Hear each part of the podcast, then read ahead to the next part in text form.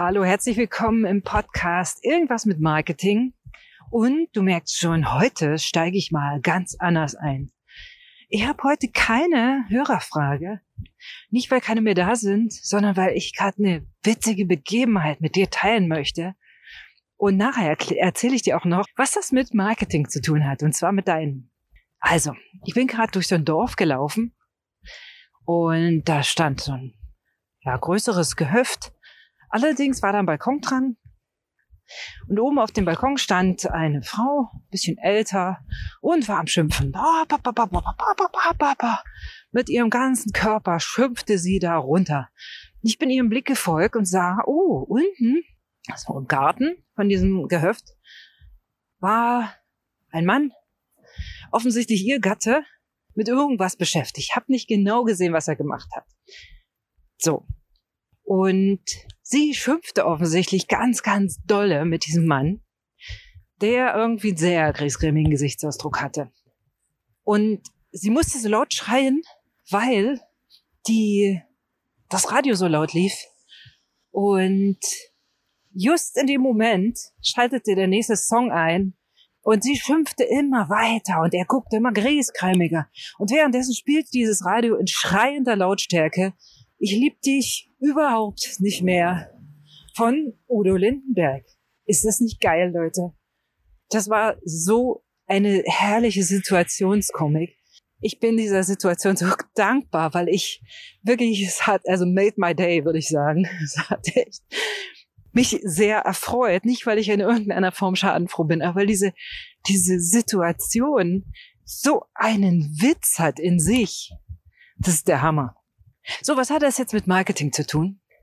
Ich möchte dich heute sensibilisieren, genau hinzugucken und eben diesen Sinn zu entwickeln für Situationen, für Momente.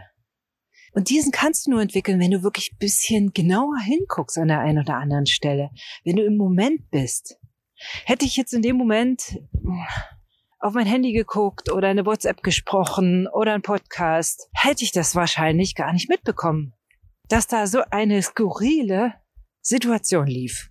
Also, heute ist mein kurzer, knackiger Impuls an dich, dich wirklich, ja, zu bitten, bisschen genauer hinzuschauen. Vielleicht auch noch als späten Neujahrsvorsatz, dass du dir wirklich die Zeit und die Muße nimmst, immer öfter im Hier und Jetzt zu sein, dem du du bist. Wenn du im Hier und Jetzt bist, bist du du.